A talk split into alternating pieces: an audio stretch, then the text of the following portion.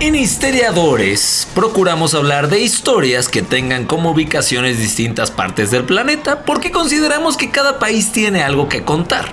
En esta ocasión vamos a matar varios pájaros de un tiro y les contaremos de una guerra que sí, como casi siempre, es por territorio. Y justo en Iguazú, un lugar con una de las cascadas más bellas del planeta y que es el punto de colindancia de tres países. Hoy les vamos a contar de cómo Brasil, Argentina y Uruguay se agandallaron a Paraguay en la famosa guerra de la Triple Alianza.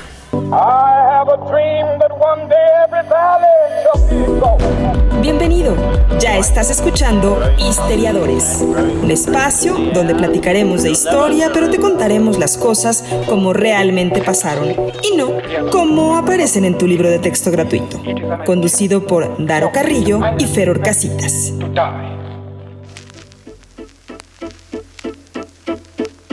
Pasa amigos historiadores? Como dicen que les va? Bienvenidos a un episodio más de Historiadores, así pasaron las cosas. Mi nombre es Daro Carrillo y es un gusto tremendo saludar a todo el mundo a través de este su podcast favorito del mundo mundial. Y aquí a mi izquierda se encuentra el famosísimo Fer Orcraxitas. ¿Qué pasa mi crack? ¿Qué onda mi queridísimo crack? ¿Cómo te encuentras el día de hoy? Sobrio. ¿Cómo te encuentras el día de hoy? bien, mira, bien. Aquí estamos, aquí estamos. ¿Qué te haces ver? Sí, no te hagas Se nota, se nota cuando ya grabamos y que ya platicamos antes, ¿no? Con sí, whisky. Sí, se sabe que es el segundo episodio del día.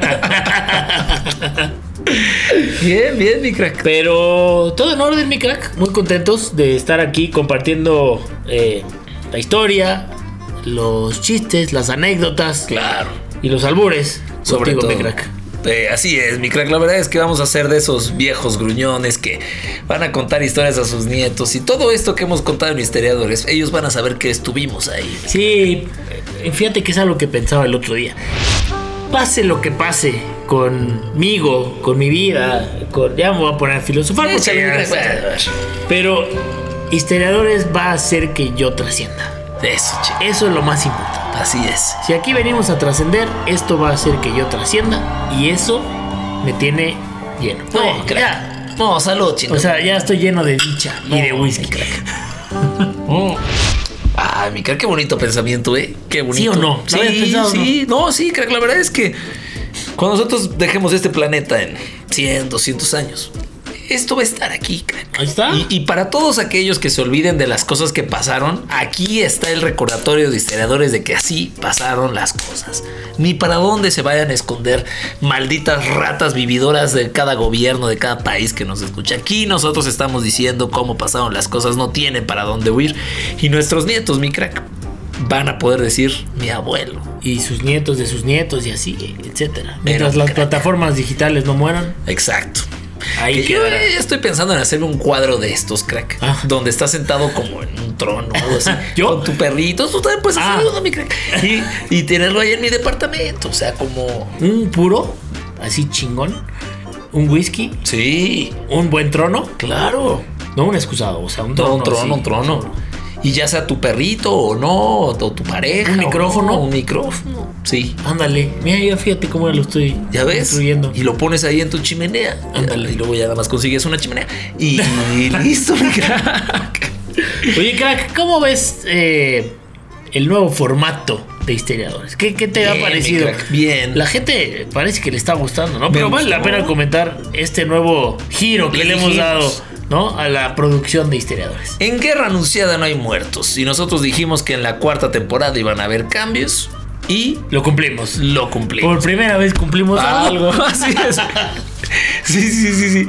La verdad es que eh, nuestro cuate Rubén Esponda también un saludo, un abrazo fuerte. se ha hecho cargo de la postproducción de nuestros episodios. Se ha ganado la mención y, lo ha hecho espectacular. Le ha dado un giro increíble. Eh, y estamos seguros, amigos, que ustedes lo han disfrutado y que lo han notado. Eh, pues ya le estamos dedicando un poco más. Sí, para que no todo digan, ay, no grabaron, no grabaron, Sí, sí, me salí a hacer ejercicio, ay, no grabaron. Aquí, chingado, aquí estábamos nosotros también echándole ganitas. Exacto, planeando y haciendo, viendo la manera de hacer esto todavía más espectacular de lo que ya es. Así es, mi crack. Así que esperen mucho contenido de buena calidad de historiadores. Hablando de eh, escuchar historiadores, mi crack, por cierto, mi mamá apenas empezó a escuchar historiadores. Apenas. Apenas. Episodio 67. 63. Sí, así es. Y apenas. Y me dijo, ese no fue el hijo que cría. ya le dije que no ¿Y soy. qué le dijiste? No, ese es, ese es Fer. dije, Ese es crack, sí, yo soy mamá. Yo no tomo ni digo groserías ni albures. Pero mamá ya dijo, ya te escuché. Ya te escuché. No puede ser que hables con esa boca. Pero bueno, ya dije que es un personaje. Exacto. Nosotros no bebemos. No, no, no. No, de hecho, esto que mira, mi crack. Pues para esto nos pagan, crack. Así es, mira. Esto es agua natural. Esto sí es. Mm. Pero bueno, mi crack, ahí está el saludo a mi querida madre que por fin escuchó Historiadores. Ojalá escuche este episodio también, crack. Así es, donde se va a dar cuenta de que somos unas personas de bien, honradas, decentes y Cultas. así es. Pero no son los únicos saludos que tenemos el día de hoy. antes No, de mi comenzar, crack, eh, estoy de acuerdo. eh, qué bueno que me lo recuerdas.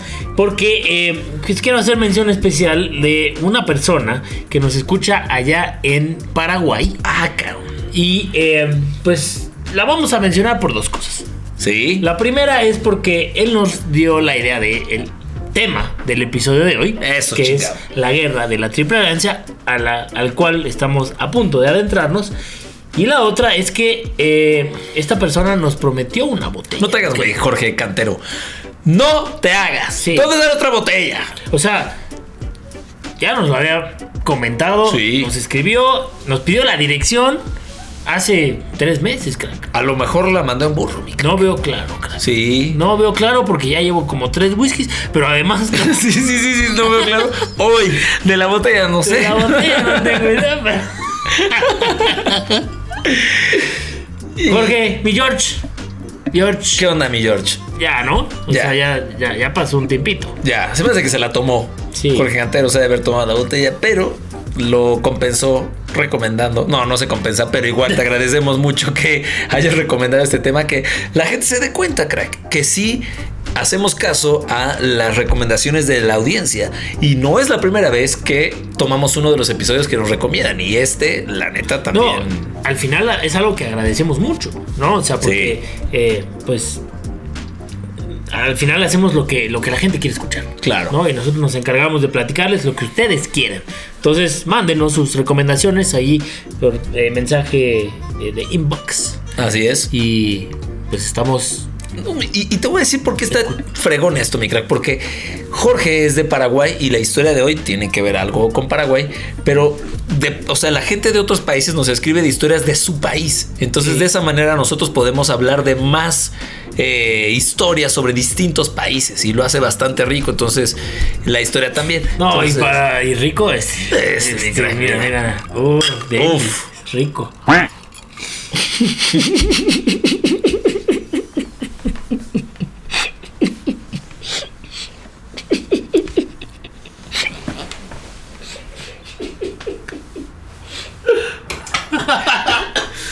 Espérate que me pase el trago, mi crack.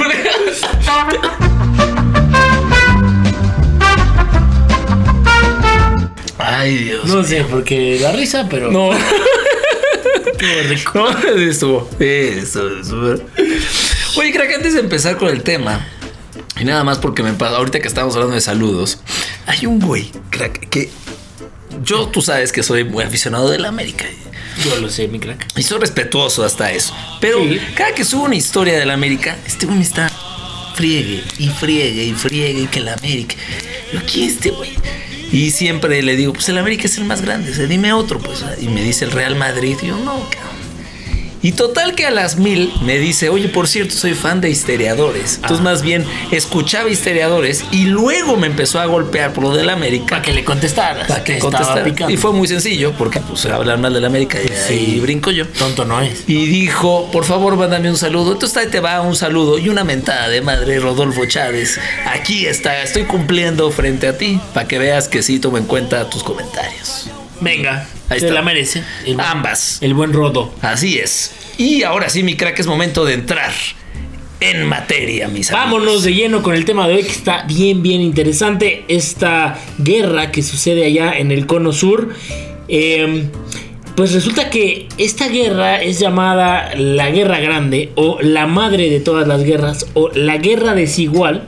Eh, pues depende mucho de quién sea eh, quien la nombre, ¿no? La guerra de Iguazú es como también le dicen en Paraguay, la guerra del Paraguay le llaman en Brasil. El caso es que esta guerra dejó un escalofriante cifra de muertos y mató a más de la mitad de la población de Paraguay. Madre. También se ganó el título, el triste título, ¿no? del conflicto más sangriento de la historia de América Latina y reconfiguró el mapa de la región. Hablamos de la guerra de la Triple Alianza que involucró a cuatro países vecinos, pero ¿cómo fue este conflicto que cambió tantas cosas en América Latina en los seis años que duró? Primero hay que decir que fue un conflicto tremendamente desigual y que cuando comenzó allá en 1864 los países involucrados tenían poca idea de las implicaciones que terminaría teniendo.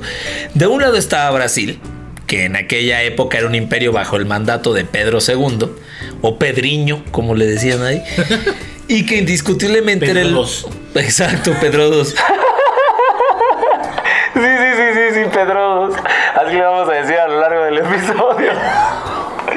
Pedro II y que indiscutiblemente era el país más poderoso económicamente del cono sur, algo que por cierto no ha cambiado mucho en la actualidad, ¿no? La verdad es que Brasil es una de las grandes potencias allá.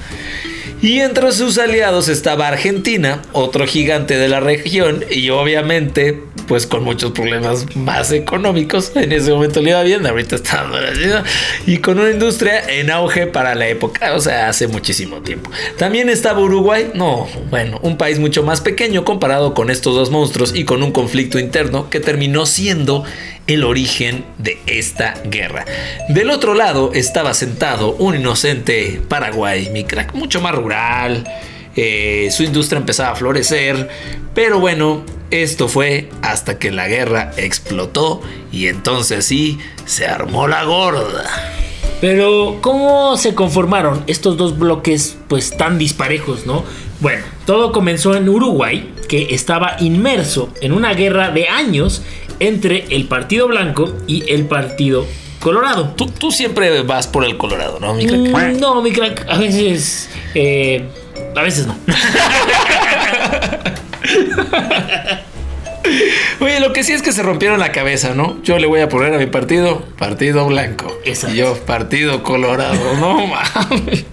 Bueno, cuando el Partido Blanco, que estaba en el poder allá en Uruguay, fue derrocado, el presidente de Paraguay, Francisco Solano López, que va a ser fundamental en esta historia, decide respaldarlo como muestra de apoyo al que en ese momento era su único aliado en la región. Mientras que Brasil, por su parte, daba su apoyo al Partido Colorado.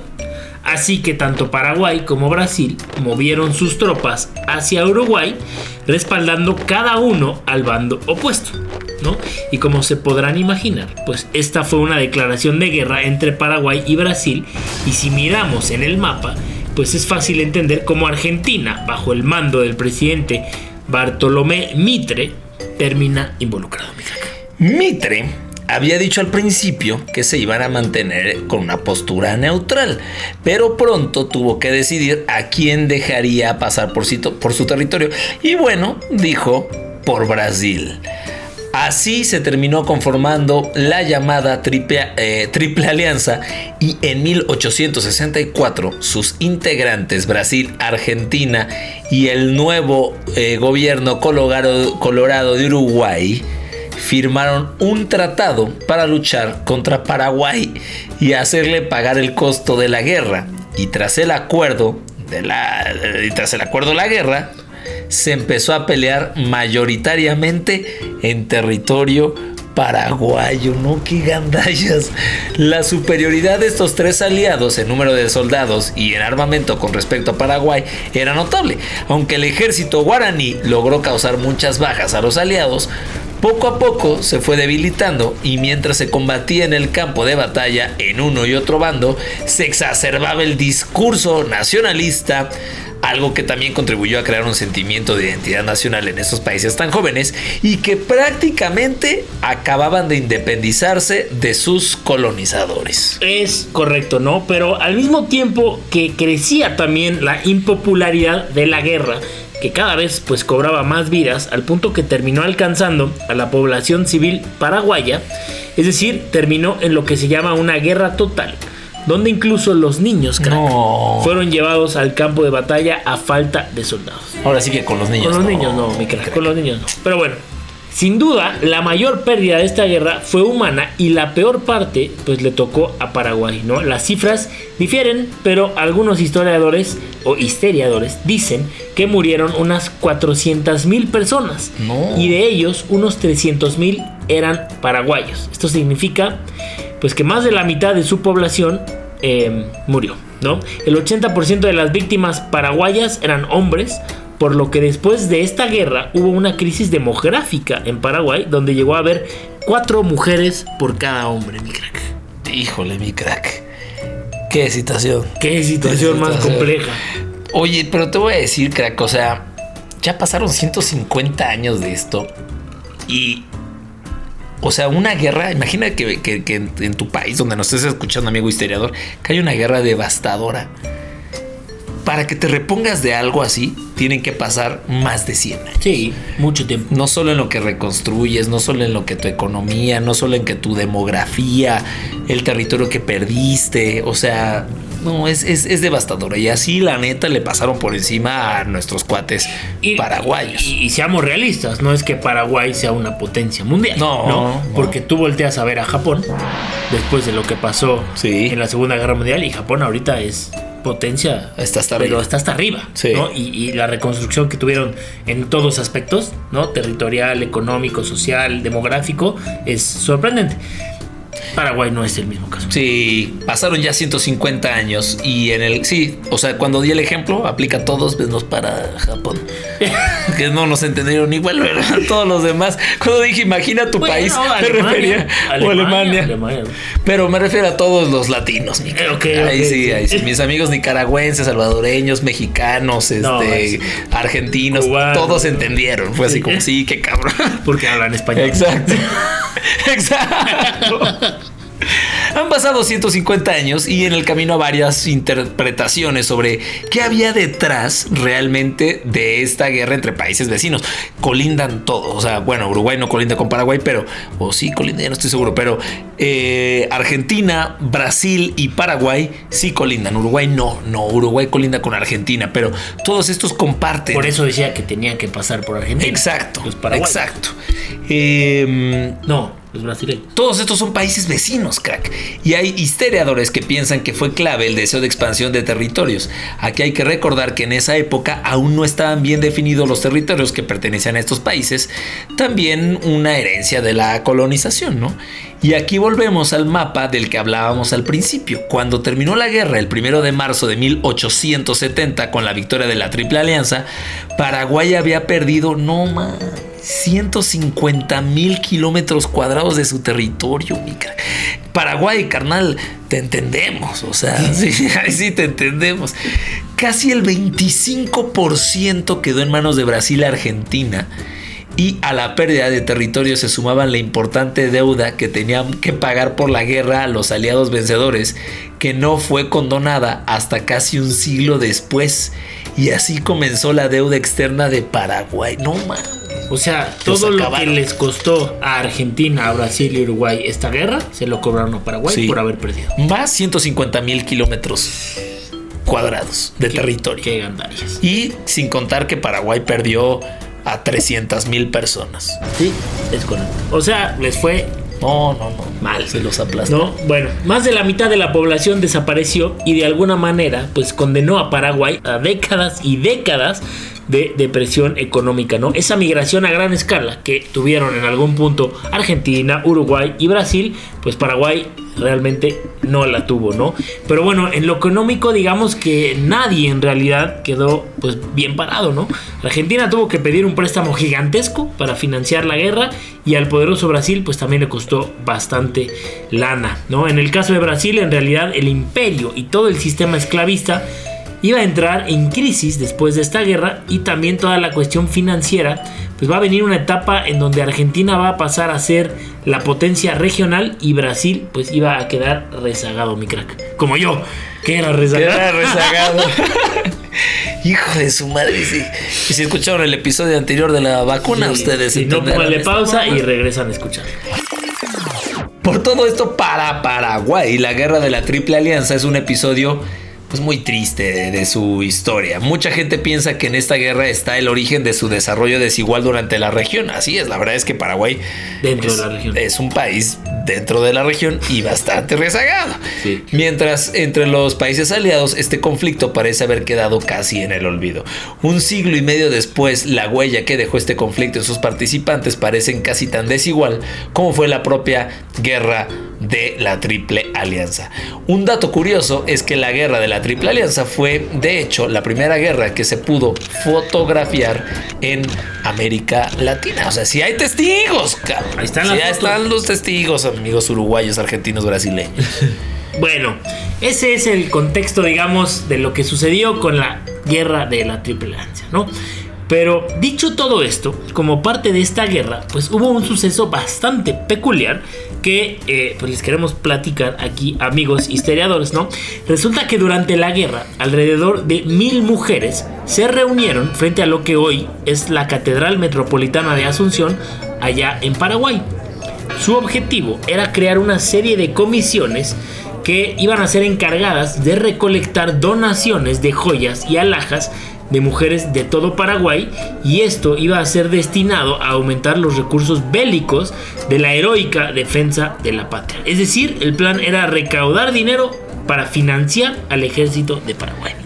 Imagínate a, la- a la- a las viejitas con sus joyas, con sus aretes, dejando todo esto para financiar la guerra. cabrón. Sí, me lo estoy imaginando. Sí, ya vi, ya vi. ya vi. sí, sí. Esta reunión ocurrida el 24 de febrero de 1867 es considerada la primera asamblea femenina en Sudamérica y la razón por la que Paraguay festeja el Día de la Mujer en una fecha distinta al 8 de marzo que ya está aquí a punto de llegar, como sucede en muchas partes del mundo. Pero también es el origen de lo que se conoce como el Ejército de Retaguardia de Paraguay. Qué bonita, señoras.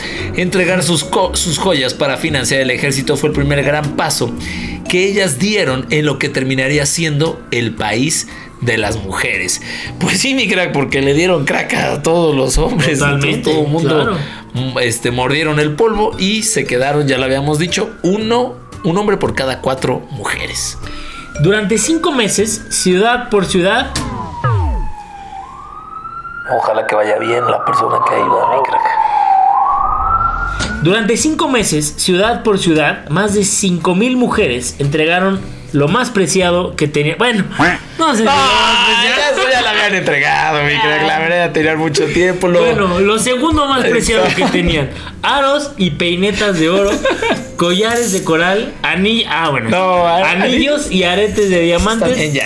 Relojes de bolsillo, vajillas con incrustaciones en piedra, espuelas de plata, entre otras joyas, ¿no? Claro. Algunas lo hicieron convencidas con la causa nacional en apoyo a la guerra que había desatado su presidente y que se convertiría en un conflicto transnacional eh, pues imposible de ganar para Paraguay. Chale. Todas aquellas mujeres quedaron inmortalizadas como las hijas de la patria en algo que se llamó el Libro de Oro, un volumen que detalla el nombre, el apellido y el lugar de residencia de cada mujer donante. Se trata de un ejemplar de 10 kilos con 96 páginas y una cobertura con grabados de oro que fue entregado el 8 de septiembre de 1867 junto con todas las joyas al presidente Solano López. Pero, ¿qué pasó con todas estas joyas? Bueno, existen muchas teorías sobre qué hizo Solano López con Hijo. las joyas. Solano, antes de que termine mi crack, Préstame el libro para ver Claro. donde has hecho algo mal uso de las joyas de las señoras, cabrón. Hijo de tu madre. Bueno, en algunos libros de historia se afirma que el presidente mandó a acuñar monedas de oro para efectivamente financiar al ejército. También están los que sostienen que usó la donación para forjarse una espada de puño y vaina de oro sólido adornados con piedras preciosas. Incluso hay quienes aseguran que las joyas terminaron en manos de su esposa, la irlandesa Elisa Lynch. Hay historiadores que aseguran que es imposible que las joyas pudieran haber sido comercializadas para comprar armas debido al bloqueo que poco después sufriría el país. Y también hay quienes afirman que todo esto es anecdótico porque el objetivo principal de la donación era simbólico, demostrar la fidelidad a la patria. No man. Todas estas teorías, mi crack. Híjole. Es que también, mi crack, o sea, a Paraguay se le van encima tres países. Y luego juntan las joyas para conseguir, para financiar la guerra. Y se lo chinga el país, mi crack. O sea, pues Paraguay no necesita más enemigos. Perdieron por todos lados. Híjole. Lo cierto es que si esas joyas estaban aún en Asunción, la capirucha, en 1869, cuando los ejércitos de Argentina, Brasil y Uruguay invadieron la capital, es muy probable que se convirtieran en botín de guerra. De hecho, el propio libro de oro estuvo en manos del gobierno brasileño hasta 1975, 105 años después de terminada la guerra, cuando fue devuelto a Paraguay. La donación de joyas es apenas uno de los tantos roles que asumieron las mujeres paraguayas durante la guerra de la Triple Alianza. Pero desde un principio, las mujeres trabajaron la tierra para suministrar el alimento a los soldados y participaron como enfermeras, lavanderas y cocineras en los campos de batalla. Existen registros de algunas mujeres que iban hasta el campo enemigo, le sacaban los uniformes a los caídos, los lavaban y se los daban a los soldados paraguayos. Imagínate la crisis en la que estaban metidos. Estas sí son las verdaderas heroínas. A pesar de que la donación de joyas queda como la máxima expresión de patriotismo, además hicieron cuantiosas entregas de comida, ropa, aguardiente. Son cracks, grandes. No. Las mujeres paraguayas acaban de entrar a la lista de cracks permitidas. Es correcto, ¿no? También fueron ellas las que tuvieron la difícil tarea, ¿no? De reconstruir el país al terminar la guerra en 1870. Porque según los registros historiográficos más aceptados, el 80% de los paraguayos que murieron durante el conflicto, pues eran hombres, ¿no? Ellas entonces se encargaron de plantar la tierra, pero también de otras tareas como la comercialización.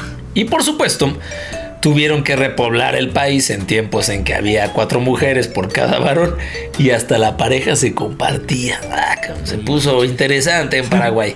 Incluso en algunas regiones de este país guaraní, la proporción llegaría a ser de 20 a 1, lo cual provocó el apodo coloquial del país de las mujeres.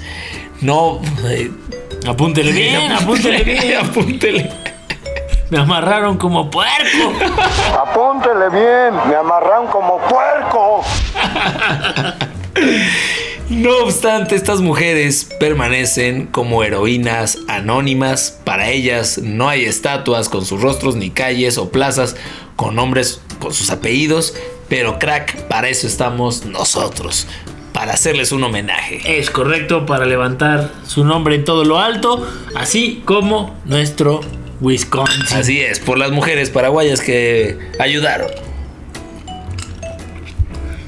Y por 10B, mi crack. Por 10B, sí, sí, sí, Por 10B también. Que no lo mencionamos en el episodio anterior. Pero siempre lo llevamos en nuestro corazón. Es más, tenemos que hacer doble Claro. por 10B. ¿Y ya? Y listo. Y ya está. Fin. Pues ahí está mi crack. Una de tantas guerras en este mundo. Y Estuvo muy gandalla, ¿eh? interesante, ¿no? Interesante cómo, sí, muy gandalla, pero todas las consecuencias que tuvo esta guerra en todos los aspectos, económico, territorial, social, eh, demográfico. Paraguay no, no, no, no se terminó de levantar, mi. No. O sea, Paraguay no es, o sea, no, no, no ha podido despegar. Sí, no, se quedó rezagado y al final de cuentas, pues hay potencias latinoamericanas un poco más sólidas y fuertes, ¿no? Brasil, Chile y, y, Y- párale de contar. Te voy a dar un ejemplo más, Sí. porque Brasil también y Chile. Sí, mi crack. Pues ahí está entonces la Triple Alianza. Aquí en México es conocida como PRIM, PAN, PRD, este, Partido Verde, pero bueno. En fin, ahí está entonces la guerra de la Triple Alianza. Saludos de todas maneras a nuestros amigos brasileños, argentinos y uruguayos. No tenemos nosotros, este, ningún sentimiento. No, no, no. Al de- contrario. contrario a ustedes. Pero bueno, mi crack, es momento de hablar, porque ya están aquí tocando la puerta las efemérides. Las efemérides. Es- Vámonos con las efemérides del día de hoy, porque un primero de marzo de 1943, la carabela La Pinta atraca en el puerto de Bayona, allá en España, de regreso de América. Se daría la primicia del éxito de la expedición de Cristóbal Colón. Porque fue la niña, la pinta y la Santa María. Correcto. Y entonces regresó la pinta. ¿Sí? La Pinta fue una de las tres carabelas que utilizó Cristóbal Colón en su primer viaje al Nuevo Mundo, allá en, 19 en 1492. Las otras naves, como bien decías, mi crack, eran la Niña y la Santa María, que era la Santa María donde venía eh, el buen Cristóbal, ¿no?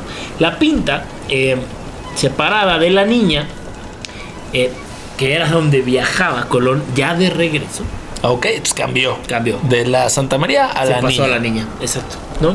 Eh, fue la primera expedición, es decir, la pinta, en llegar a la península ibérica, ya que hacia el 28 de febrero de 1493 alcanzó Bayona, allá en Galicia, ¿no? Desde ahí se encaminó a su puerto de origen, Palos. Tómala. Te crack. doy otro Tómala, ejemplo, crack. crack. Agarra la onda aquí, mi crack. Pero no te pares, crack. Siéntate. Se emocionó mi crack. bueno, eh, desde que fue declarada fiesta local oficial en 1974, se celebra anualmente la fiesta de la arribada en la villa de Bayona, recreando un mercado medieval y teatralizando la llegada de la embarcación con la noticia del descubrimiento de América. Del Club América. No, mi crack, chingado. Gracias, mi. No, carajo. ¿Cómo se llama el cuate este que? Rodolfo Chávez. Rodolfo, dile algo. Tu madre, Rodolfo. Oye, pero a ver, imagínate. O sea, para nosotros los mexicanos es muy normal Sí. que el 16, el 15 de septiembre en la noche, Sí. pues en varias ciudades y municipios pues, se dé el grito, ¿no? Sí. Que se recrea lo que hizo Miguel Hidalgo con El- la campana. el grito de independencia. Y la bandera, ¿no? Y para nosotros es muy normal. Pero lo mismo hacen en eh, España, Sí. simulando la llegada de la pinta de que descubrieron el nuevo mundo. Sí, sí, sí. y a lo mejor sí. para ellos es muy normal. A mí me parece algo rarísimo.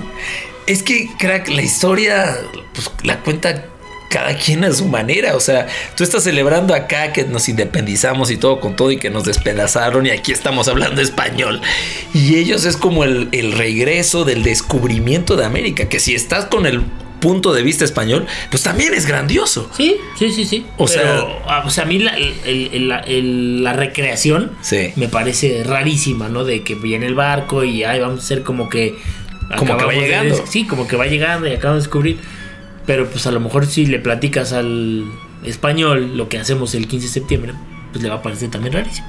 Así hay un episodio de historiadores tenemos que hacerlo de tradiciones así raras. Raras. como ah, como dices, a ellos les va a sorprender que alguien toca la campana en cada municipio y hace un grito y la gente dice viva y se conglomera todos en la explanada principal de la ciudad o municipio.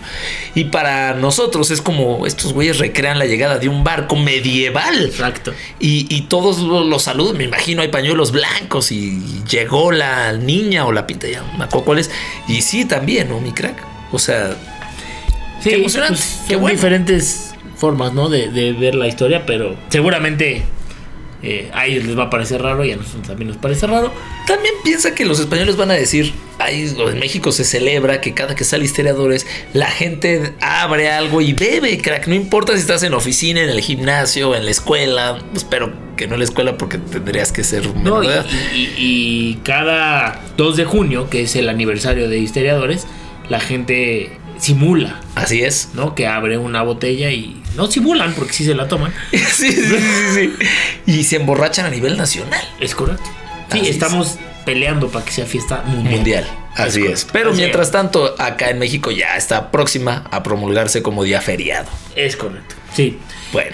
Pero bueno, pues esa es la efeméride del día de hoy. Y pues vámonos rápido, crack, con tu sección. Órale, dale, venga, Uh, vámonos. mi crack, me urge. Dale. mundo, mi crack. Dale, me urge. No te la vas a creer este daro curioso, A mi ver, crack. échale, mi crack. El Daro Curioso.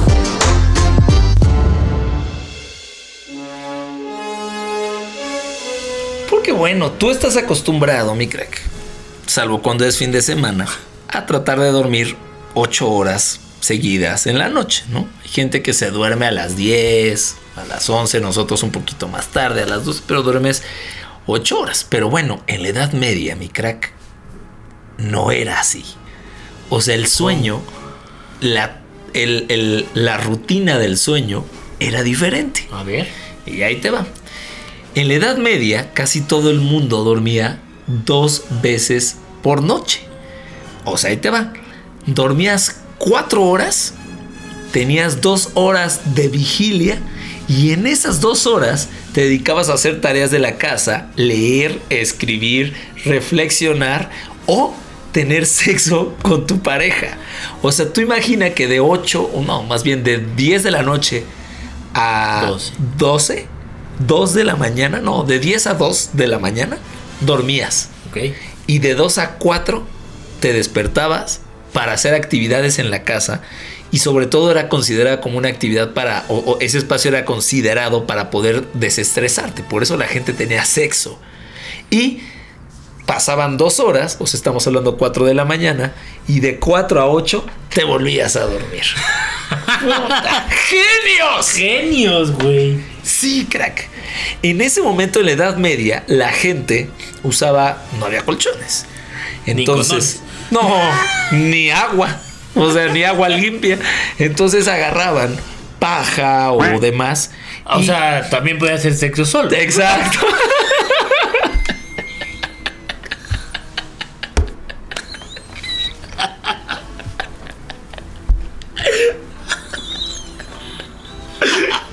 Pues era mal visto Pues porque sí, pues compartías cama con 10, pero Ah, bueno, mi crack, si tú querías, quien, pues tú querías. A lo mejor compartías con nueve y pues ya no daban los pares. Exacto. Pues Te quedaba pasó, solapa.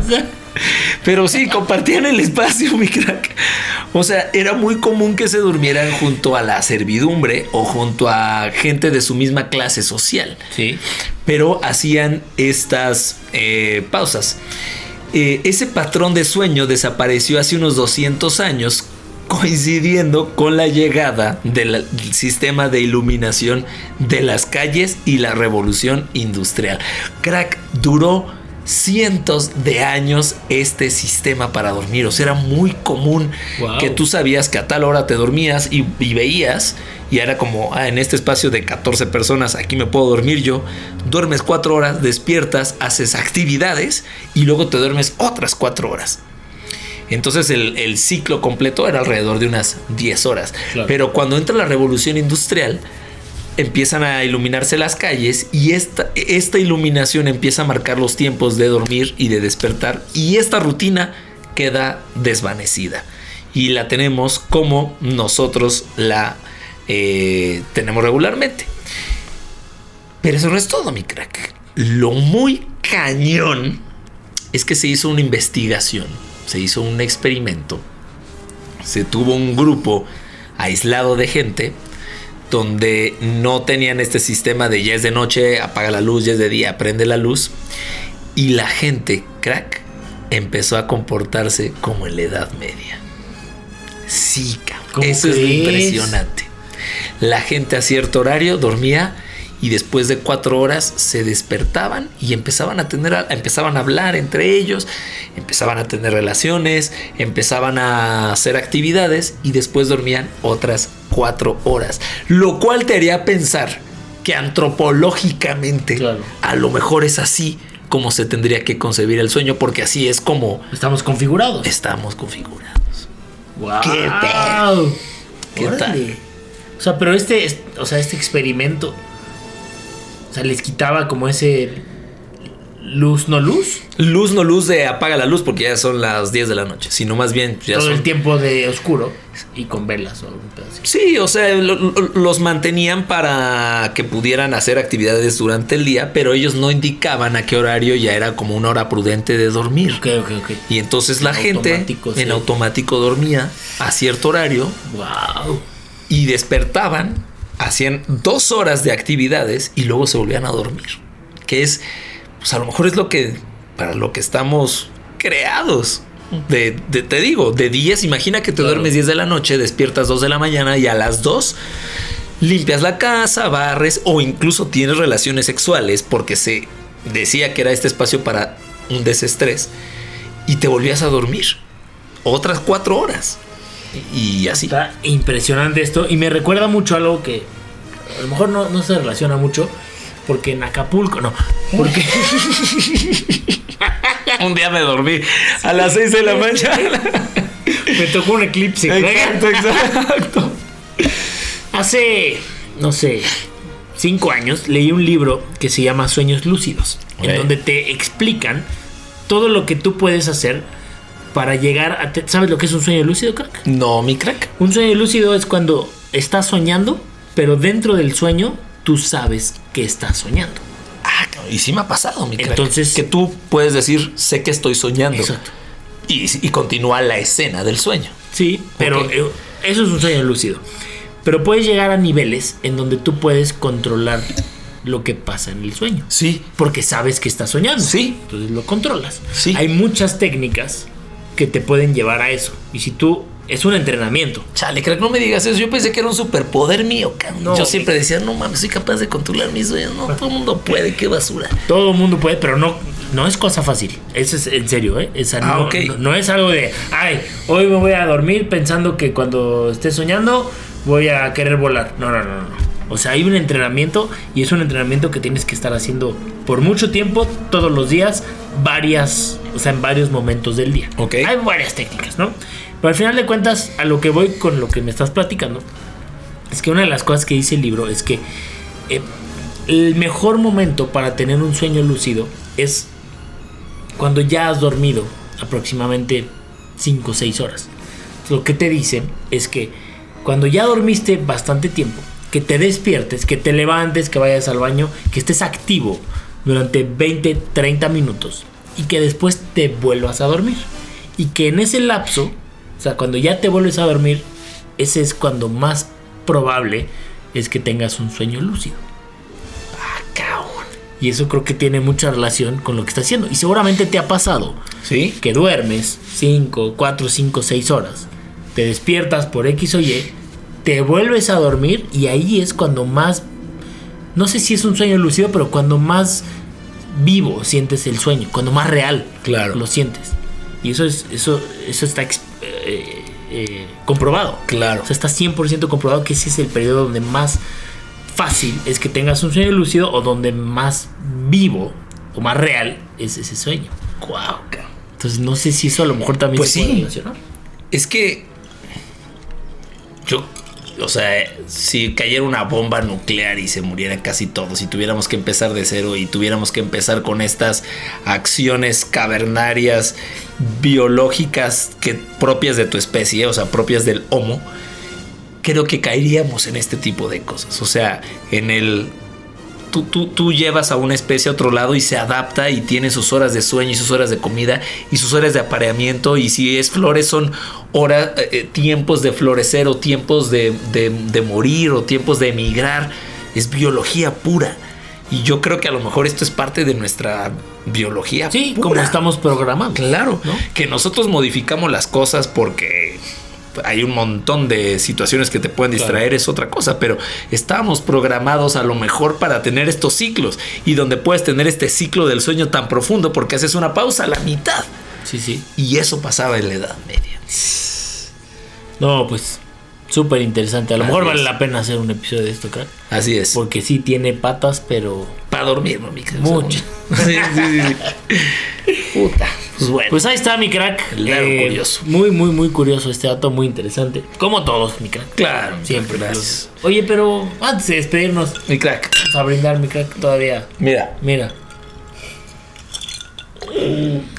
Con esto sí voy a llegar a mi sueño lúcido así. Sí, fácil. Pero con esto no vas a poder despertar. No, no voy a dormir profundo y listo. Esa es otra técnica para poder dormir. Pero nosotros, mi crack, ya nos tenemos que despedir porque son las 22 con 43 minutos tiempo del centro de México. de la CDMX. Eh, muchísimas gracias por dedicarle el tiempo para escucharnos. Eh, estamos más subidos al barco que nunca. Así es. Y se vienen más y mejores episodios como cada semana. Casi. Así es, por favor no duden. Si de repente faltamos, a veces no se puede, de verdad. Pero la verdad hacemos todo lo posible por estar con ustedes. Historiadores no se va a ninguna parte. Hombre, historiadores va a haber, pero para mucho rato. Así es. Estamos seguros de eso. Y pues un gusto, mi crack. Así estar es. aquí contigo. Nos Como escuchamos en una semana. Pase lo que pase. Así es, mi crack. ya prometiendo. Sí, sí, sí, ahora sí vamos a tener que grabar. Pero bueno, eh, saludos a todo el mundo, un abrazo muy fuerte y así pasaron las cosas. ¡Vámonos! Damos por terminada la clase de hoy. Nos escuchamos la próxima semana en otro episodio de Histeriadores, donde te contamos cómo realmente pasaron las cosas. Obama.